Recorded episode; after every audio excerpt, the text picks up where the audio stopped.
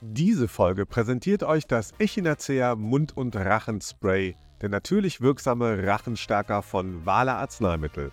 Das praktische Spray ist eine gute Empfehlung für alle, die mit Halsschmerzen und Schluckbeschwerden in eure Apotheke kommen. Und bis zum 2. November gibt es unseren Rachenstärker für euch im Aktionsangebot.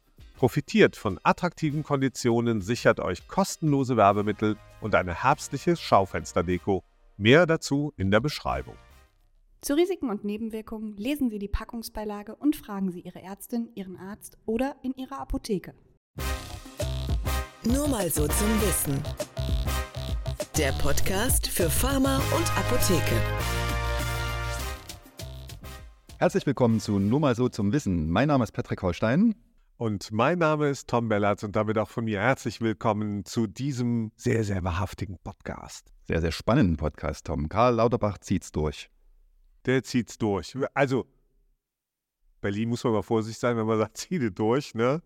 Ähm, ja, Karl Lauterbach zieht's durch. Es gab am Freitag, den 13., gibt es ja auch berühmte Filme drüber, Freitag, ich kann mir sowas nicht gut angucken, ich weiß, wie es bei dir ist, aber ähm, äh, da gab es ein Gruseltreffen der besonderen Form, nämlich äh, im ja. Bundesgesundheitsministerium äh, äh, waren zu Gast äh, die ABDA-Präsidentin Gabriele Overwiening, der ABDA-Hauptgeschäftsführer Dr. Sebastian Schmitz ähm, und äh, der äh, Bundesgesundheitsminister himself, Karl Lauterbach.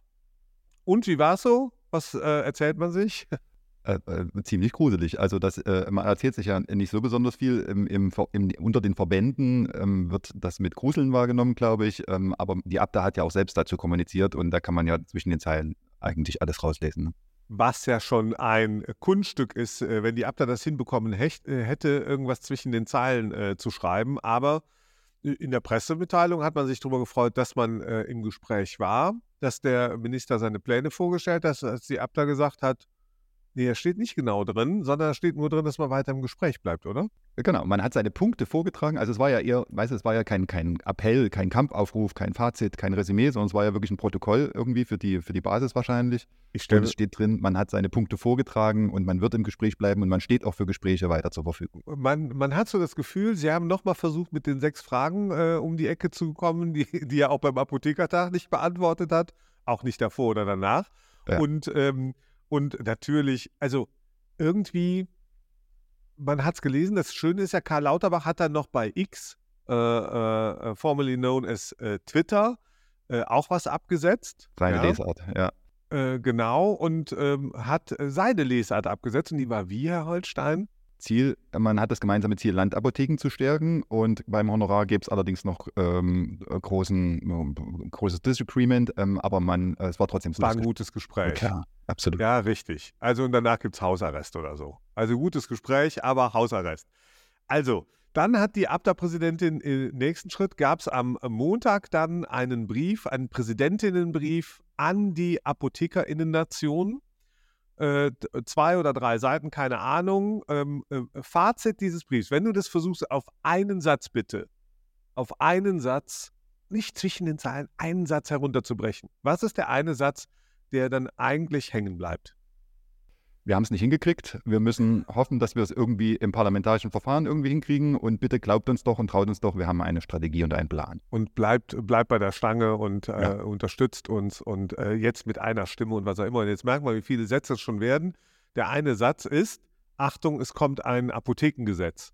Und äh, wir können es nicht verhindern, wir können nur äh, irgendwie versuchen, dass es nicht äh, so schlimm kommt, äh, wie, wie sich der Kollege Lauterbach das gerade ausgemalt hat. Richtig? Ja, So. so könnte man das, genau. Gab es äh, in diesem langen Präsidentinnenbrief, in der Pressemitteilung oder sonst wie irgendein Alternativkonzept äh, der Abda? Nein, Alternativkonzept gab es da drin nicht. Das, das war ja auch bislang noch nie ein Thema. Ähm, es wurde jetzt nochmal der Streikmonat November so ein bisschen betont, aber da gibt es immer noch keine Details. Wir haben ja dann jetzt heute den 17. Oktober, also es wäre jetzt langsam mal an der Zeit, da auch wirklich ähm, ein bisschen einzupeitschen und ein bisschen, ein bisschen Marschroute vorzugeben. Aber nein, nein, langer Atem, Marathon. Genau. Wir nehmen, ähm, also, ähm, ich glaube, der Präsidentinnenbrief äh, kam am 16. Es ist also ähm, ziemlich genau vier Monate her seit äh, der äh, Protestaktion, die ja durchaus äh, für Aufmerksamkeit gesorgt hat. Und dann ist, sind alle in die Sommerpause abgetaucht, weil sie gesagt haben, wir müssen uns da nicht weiter drum kümmern. Äh, den nächsten Aufschlag hat dann der Minister gemacht äh, zum Thema nicht kümmern und hat gesagt, ich mache jetzt mal ein Gesetz. Punkt. Und äh, da habt ihr jetzt einfach mal Pech gehabt.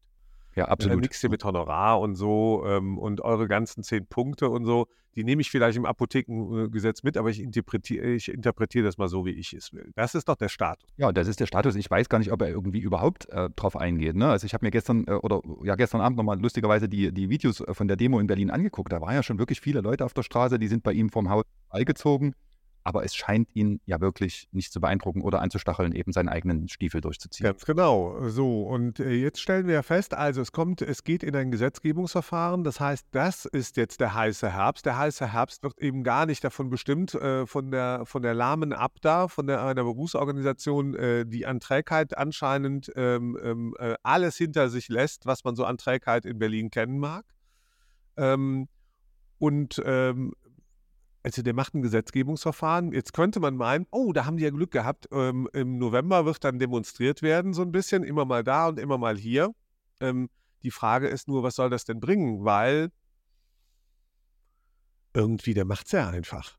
Ja, naja, das ist so dieser Selbstbeschiss. Ne? Also das wird einem ja dann immer als Strategie verkauft. So steht es auch in dem Brief drin, dass man ja mit den Demos jetzt genau in der richtigen Phase kommt. Und das hätte ja schon im Juni so gut geklappt, wo man ja dann quasi mit dem ALB VVG auf der Zielgeraden dann auf der Straße war.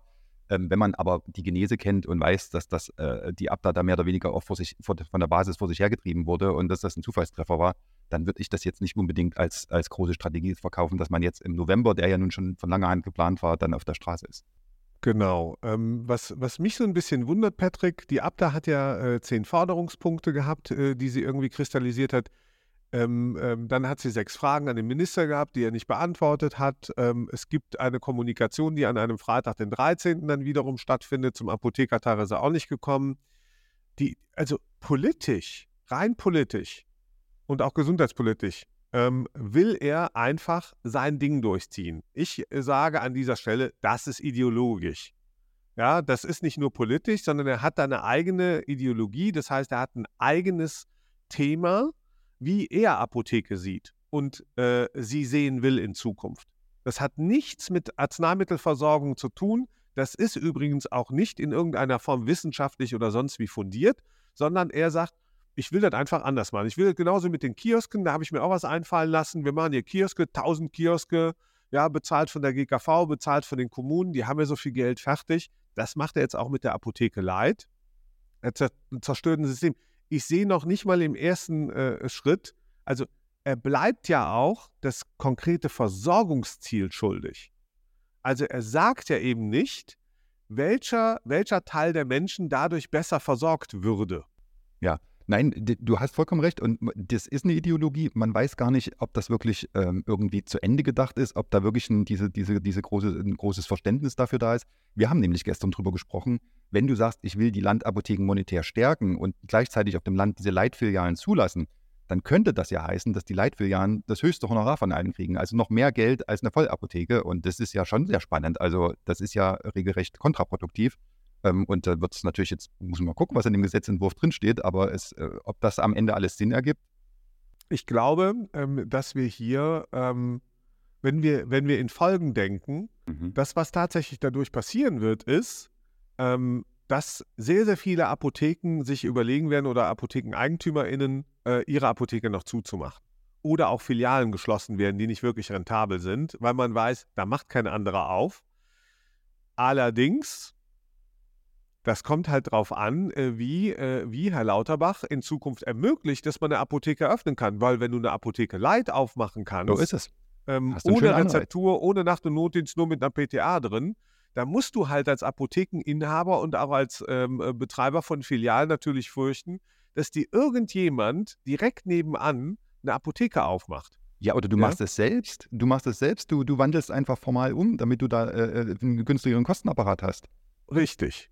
So, und das, jetzt stelle ich mir vor, was alles geändert werden muss ähm, in, in Deutschland, also in der Apothekengesetzgebung, in Verordnungen, wo auch immer, um äh, das zu ermöglichen und wer das denn eigentlich will. Willst du, willst du wirklich die Qualität der Arzneimittelversorgung? Die mag, da sagen Ökonomen, die ist zu teuer, ja, ähm, aus welchen Gründen auch immer die zu teuer ist, ja, da müsste man ja mal das System insgesamt diskutieren und dazu gehören eben auch Krankenkassenkosten und Distributionskosten und und und, ja. Ähm, Aber die, die, die entscheidende Frage ist doch, was kommt am Ende raus? So, und da sehe ich kein Bild, das Lauterbach gezeichnet hätte, wo er sagt, da kommt eine qualitativ bessere Versorgung raus. Oder wir sparen drei Milliarden Euro dadurch ein. Und zwar im ersten Jahr zwei und ab dem zweiten Jahr drei. Oder, oder, oder. Ähm, all das existiert nicht. Er behauptet einfach nur, er stärkt zum Beispiel die Landapotheke. So ist es. Das ist ein guter Punkt, den du machst. Er hat nicht über die Versorgung gesprochen, sondern er hat das ja so verkauft, als wäre das ein Apothekenbetriebserleichterungsgesetz. Genau, und dann, und danach hat aber niemand gerufen. Danach hat niemand gerufen. Was er macht, ist äh, allerdings, äh, ich glaube, ich habe es schon mal gesagt, aber äh, ist, er kommt natürlich clever um die Ecke, indem er sagt, pass mal auf, ihr wollt mehr Geld, ich kann euch nicht mehr Geld geben, weil keins da ist. Also mache ich eins, ich senke eure Kosten. Ich ermögliche euch, eure Kosten zu senken. Das ist das, was er macht. Ne, das ist unternehmerisch betrachtet, ist es nicht dumm. Du musst natürlich den Leuten dann auch am, im nächsten Schritt sagen, auch in der Versorgungswirklichkeit, was das bedeutet für die Qualität von Versorgung. Ja, birgt das Risiken und Nebenwirkungen. Und natürlich sind die da drin. Natürlich ist, ist es, ja, wenn, wenn Rezeptur nur noch zentral irgendwelche Apotheken machen und viele andere nicht, gibt es da eine Quotierung? Hat man in Zukunft eine Quotierung, dass man sagt, okay, mindestens eine Apotheke pro 100.000 Einwohner oder pro 300.000 Euro muss eine Rezeptur machen? Ja, wie schnell muss die geliefert werden oder nicht? Oder entlässt der Minister auch die Apotheken grundsätzlich ähm, von der Verpflichtung, bestimmte Allgemeinwohlpflichten erbringen zu müssen? Ja, Na, er, ja? er, stellt sich da ja andere vor, ne? Oder bei der Dokumentation. Also, hör, hab ich, das habe ich noch nicht verstanden, ja. Sagt er bei der Dokumentation, da entlassen wir euch aus den Pflichten. Hm. Nein, ich, ich, weiß gar nicht, so, so, in die Tiefen ist er ja nicht hinabgestiegen. Ne? Hat ja da diesen, diesen, dieses Eckpunktepapier vorgestellt. Äh, wie gesagt, wenn du das liest, dann, dann denkst du, das ist was ganz Tolles. Und ja kommen ja viele Euphemismen drin vor. Ähm, aber ich weiß gar nicht, ob es ihm darum geht, also ob er das so konkret schon durchdacht hat oder ob es ihm einfach darum geht, erstmal ein bisschen aufzuwirbeln. Naja, also und er erfüllt, jetzt muss man das mal vielleicht koalitionspolitisch nochmal sagen, er erfüllt den Koalitionsvertrag. Im Koalitionsvertrag sagt man ja, auch das relativ weit, äh, wir werden äh, die Apotheke, die Arzneimittelversorgung, wie auch immer stärken. Irgendwas steht dazu drin. Jetzt macht ein Apothekengesetz äh, mit dem Impetus, wir stärken das. Das heißt, er tritt zunächst mal an, um zu sagen, diese Regierung wird auch an dieser Stelle ihr Leistungsversprechen aus einem Koalitionsvertrag nicht brechen, sondern wir werden, wir machen uns da auf den Weg, um konkret zu werden. In der, in der zweiten Hälfte der Legislatur.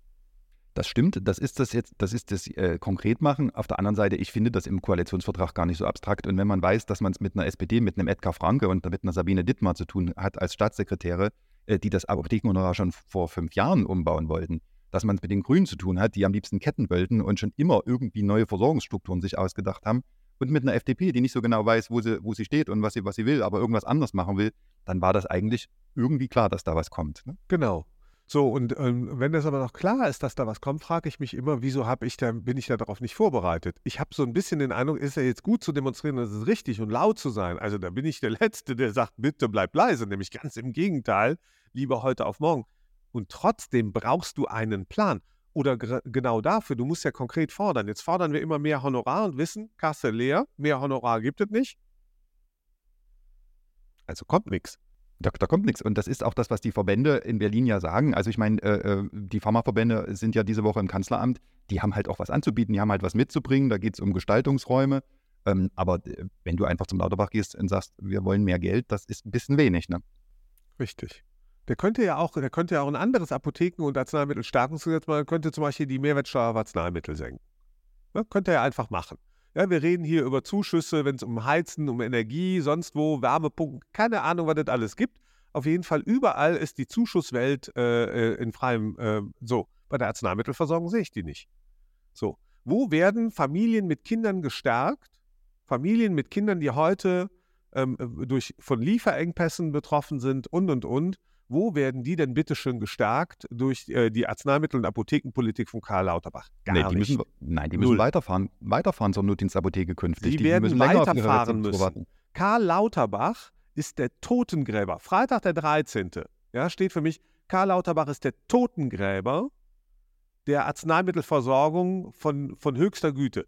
Alle möglichen, ja, die, die Volkswirtschaftler laufen immer, immer Sturm gegen dieses Apothekensystem. Die laufen übrigens gegen das Rentensystem, gegen die Arbeitslosenversicherung, gegen alles Mögliche immer gerne Sturm. Ja, das sind die Liberalisierer, äh, Marke FAZ und andere. Und die laufen durch die Gegend und sagen, oh, das müssen wir alles in private Hand geben. Und da denke ich immer so, ob es dann besser wird, das wage ich zu bezweifeln, weil die private Hand die sorgt nicht zwingend dafür, die sorgt sich nicht um Familien mit Kindern, die sorgt sich nicht um Alleinerziehende, ja, die, die sorgt sich darum nie, die sorgt sich um das Kapital. Und Karl Lauterbach macht den größten ideologischen Fehler, den du als SPD-Minister machen kannst, ja, er redet dem Großkapital bei dem Umbau des Apothekensystems das Wort. Das, was vor 20 Jahren schon nicht geklappt hat, ja, das versucht er jetzt äh, wieder. Er geht nicht zur Bürgerversicherung weil er weiß, er kriegt sie nicht durch. Er kriegt sie einfach nicht durch. Also sagt er, da gehe ich zu den Leistungserbringern, brauche ich das System um. Warum auch immer, ich verstehe es noch nicht. Naja, provokante These, das ist so 20 Jahre her, als diese Apothekenketten da überall eingeführt wurden. Das waren ja immer sozialdemokratische Regierungen und irgendwann hat mal jemand zu mir gesagt, ja, das ist wegen der Gewerkschaften, die wollen ihre Gewerkschaften da stärken und irgendwie ausbauen. Aber er steht ja nicht alleine damit da. Also wir haben ja, nachdem er da in der FAZ seine, seine Punkte gedroppt hat, wir haben ja die, die Gesundheitsexperten der Ampel angefragt und die haben sich natürlich ein bisschen belustigt, aber die haben sich davon nicht abgesetzt. Die haben gesagt, ja, das sind Gedankenspiele, haben wir noch nicht drüber geredet, müssen wir mal drüber reden. Ähm, aber das, das interessiert die natürlich ja nicht. Also du musst mal eins sagen, die größte Gefahr auch für das Apotheken, für, auch für dieses Gesetz ist, dass im Zuge einer immer noch bestehenden des Angriffskriegs äh, der Russen äh, gegen die Ukraine, des Nahostkonflikts, den wir haben, ja, der, der, der Probleme, die wir diese, die, diesem Winter gucken wir da alle, hoffen alle wieder, hoffentlich bleibt uns die Klimakrise erhalten, damit wir äh, mit billigen Heizkosten durch den Winter kommen und so. Ja, dass wir weiter nach Malle in Urlaub fahren können, weil das so wichtig ist. So, all diese Geschichten wiegen in der Bevölkerung und im politischen Alltag schwerer als irgendein Umbau eines Apothekensystems. Und diese Karte spielen sie. Ich frage mich immer noch, warum. Ne, es ist doch aber für den Lauterbach ein leichtes, einfach mal aufzuscheuchen. Der, der droppt dann noch so ein Impulspapier, hier, die Apotheken können doch dann Herz-Kreislauf-Checks anbieten und so weiter. Der beschäftigt die Sache jetzt einfach und guckt mal, was passiert. Und es, es, ist ja erfolgreich. Also es melden sich ja jetzt die ersten, die ersten Verbände zu Wort und sagen, ja, wir hätten da eine Idee. Wir hätten da eine Idee und gehen ihm auf den Leim. Ne, Nochmal, ähm, also die, die Frage ist, wieso sich der Minister eigentlich nicht auch mal mit darum kümmert, ja, dass wir aus 34 äh, ähm, ähm, äh, miteinander irgendwie auch immer in Konkurrenz stehenden Organisationen. Ist so lustig, wenn, wenn äh, ausgerechnet Frau Overwiening von den Apothekern und Apotheker vor Ort verlangt, sie mögen denen doch bitte folgen. Und am 2. Ja. Oktober hat man gesehen, äh, dass die Landesorganisationen äh, der ABDA äh, miteinander im Konflikt stehen. Ja, und das aus gutem Grund. Vielleicht sollte sie zuerst mal vor der eigenen Tür ein bisschen kehren. Das ist ein ganz anderes Thema. Aber ich möchte noch mal auf einen Punkt kommen, äh, der äh, auf jeden Fall in den nächsten Folgen und bei auch, ich denke, in der Berichterstattung von Apotheker ad hoc äh, eine große Rolle spielen wird. Diese Liberalisierung, die kommt, die geht natürlich zu Lasten auch von Apotheken. Wenn er die durchsetzt, dann geht die zu Lasten von Apotheken, übrigens auch von Angestellten. Die Annahme, Angestellte könnten besser finanziert werden äh, und könnten besser honoriert werden, ist ein Trugschluss, wenn er, wenn die Einnahmebasis erodiert. So. Die erodiert aber noch auf einer anderen Liberalisierungsebene, nämlich das, was er eigentlich macht in dem Moment ist, er fügt ja der Arzneimittelversorgung in Gänze und damit den Patientinnen und Patienten, den Nutzern der Arzneimittelversorgung also einen direkten und indirekten Schaden zu. Das heißt, die Preise im OTC-Bereich in der Direktversorgung werden steigen. Der Versandhandelsanteil wird sich marginal dadurch erhöhen. Ich glaube nicht, dass er sich dramatisch erhöhen lässt. Ähm, wir, werden, wir werden sehen, dass diese, diese Liberalisierung am Ende die Patientinnen und Patienten betrifft. Die werden mehr bezahlen müssen. Er wird mehr Leistungen, mehr Leistungen zu Lasten der Patienten am Ende so, dieser Minister ist auch in der Lage, zum Beispiel Switches äh, zu forcieren oder der GKV zuzugestehen, pass mal auf, du hast keine Einnahmen mehr. Also, weißt du, was wir jetzt machen? Wir gehen bei den Kosten auch runter und es sind nicht nur die Distributionskosten durch Apotheken, sondern das sind auch Leistungen, die erbracht werden. Das, was wir alle, ich sage es immer wieder, bei der Brille, bei den Zähnen, sonst irgendwo schon sehen und auch bei anderen Produkten, das wird hier wieder passieren. Und es wird zu Lasten am Ende der Versicherten gehen. Und wir haben es letzte Woche Mhm. in dem Webinar äh, gesehen, ja, was am Ende passiert. Wenn, wenn, wenn es nicht auskömmlich ist, werden entweder A, Produkte vom Markt genommen, weil die Hersteller sagen, kann ich nicht mehr produzieren, geht nicht. Oder sie werden teurer oder sie werden von den Patientinnen und Patienten teurer bezahlt werden müssen. Das heißt, der Eigenanteil steigt. Und damit entlastet man zwar auf der einen Seite die GKV, in die die gleichen Versicherten immer mehr Beiträge einzahlen müssen, aber auf der anderen Seite nimmt man ihnen mehr von ihrem Cash, aus ihrem Portemonnaie. Und das ist die tatsächliche sozialdemokratische Handschrift von Karl Lauterbach. Und damit muss man ihn, das sage ich auch so deutlich, da muss man ihn stellen. Ich weiß, diese Formulierung, die mögen viele nicht, das ist mir aber vollkommen egal, weil der mit dieser Art der Politik gestellt werden muss. Karl Lauterbach, ein privat versicherter, ähm, äh, äh, emeritierter Professor, oder was auch immer der für ein Professor ist, jetzt Bundesgesundheitsminister, der hat Kohle ohne Ende. Der hat keine Ahnung, wie das da unten läuft. Der hat keine Ahnung und das interessiert ihn auch anscheinend nicht. Und da, glaube ich, müssen sich, ja, und da reichen halt keine, keine Herzchenaktionen. Es wurde ja tatsächlich auch noch darüber geschrieben. Sie hat es ja auch noch referenziert und hat gesagt, gut, dass wir, da haben wir doch gesehen, dass die uns alle lieben. Es geht nicht darum, dass die uns lieben. Es geht dafür, darum, dass wir uns für die Patienteninteressen der Arzneimittelversorgung einsetzen. Und das heißt maximale Lautstärke, maximaler Kampf ähm, für ein, wenn das Gesetz kommt, dann sage ich, muss es ein anderes Gesetz sein als das, was Karl Lauterbach will. Dann muss es tatsächlich Apotheken- und Arzneimittelversorgung stärken, aber auf keinen Fall schwächen, weil das hat er eigentlich vor. Und er hat auch vor, dass er den, den Patientinnen und Patienten da wirklich Geld aus der Tasche zieht am Ende des Tages. Er will einfach nur eine Migration von Kosten und Lasten ähm, aus der GKV hin zu den Versicherten. Nichts anderes will er. Und weißt du was, diese, diese klare Botschaft, die, die, die du gerade skizziert hast, ähm, man hat so das Gefühl, dass die Abda und die Kammern und Verbände sich ja selbst erstmal orientieren und finden müssen, äh, bevor sie so eine klare Botschaft absondern können. Und das ist halt leider ein bisschen spät. 34 Selbstfindungskurse müssen die machen. Diese ganzen Vorstände und Geschäftsführerinnen und Geschäftsführer, von denen ich viele oder manche kenne und auch sehr, sehr respektiere. Die meinen es auch durchaus ernst. Trotzdem, du hast es auf den Punkt gebracht, die sind nicht aufgestellt für diesen Kampf, den man jetzt kämpfen muss. Ja? Und das liest du an diesem, das liest du nicht zwischen den Zeilen, sondern das liest du halt auch in diesem Präsidentinnenbrief. Ja, und das ist mir alles zu weinerlich. Ja, das, das geht nicht. Wenn du am Freitag, den 13. beim Bundesgesundheitsminister sitzt, da sitzt zwar nicht Chucky, die Mörderpuppe, aber ganz ehrlich, da sitzt halt Karl, der Apothekenkiller. So, das muss man sagen. Und da muss man dem auch sagen, pass mal auf, mein Freund, ja, du willst uns das Messer in die Brust, in den Rücken, wohin auch immer rammen, das lassen wir nicht zu, wir werden uns wehren. So, zieh dich warm an. Das, wir kriegen dich an der Stelle. Ja, wir, wir lassen das nicht mit uns machen. Und das fehlt mir komplett. Das fehlt mir komplett. Ja, da hätten 20 Zeilen gereicht. Ja, und eine klarere Pressemitteilung, wo drin gestanden hätte, dieser Minister will den Umbau des, des Apothekensystems, der will die Arzneimittelversorgung nach amerikanischem Vorbild. Das ist die schlechteste Versorgung, die man sich vorstellen kann. In Amerika sterben die Menschen früher unter anderem, weil sie schlechter versorgt werden. Punkt. Herzlichen Glückwunsch. Da kann er noch zehnmal nach Harvard fahren. Ja, und sich da hinsetzen mit irgendwelchen Leuten. Aber wenn das, wenn das das Ding ist, was er wirklich vorhat, dann stellt ihn doch einfach damit. Macht es laut und macht es deutlich. Sehr gut. Ähm, wir haben ja am Donnerstag eine gemeinsame Pressekonferenz in der Bundespressekonferenz. Ich hoffe, du nicht. Abda, KBV und Kassenzahnärztlicher Bundesvereinigung wollen mal gucken, ob die Heilberufler sich da gegen Herrn Lauterbach verbünden und eine klare Botschaft formulieren. In diesem Sinne, lieber Patrick, Lieber das war der Podcast nur mal so zum Wissen für Pharma und Apotheke und alle anderen, die nicht bei drei auf den Bäumen sind. Es wird runtergeschüttelt wie immer.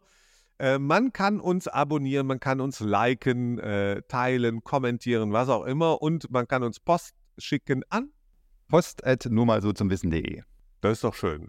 Danke fürs Zuhören. Freuen uns auf die nächste Folge. Tschüss. Tschüss. Ja, war mal ein Kampfaufruf, oder? Ich denke, ich denk, da wurde mitgeschrieben, ja.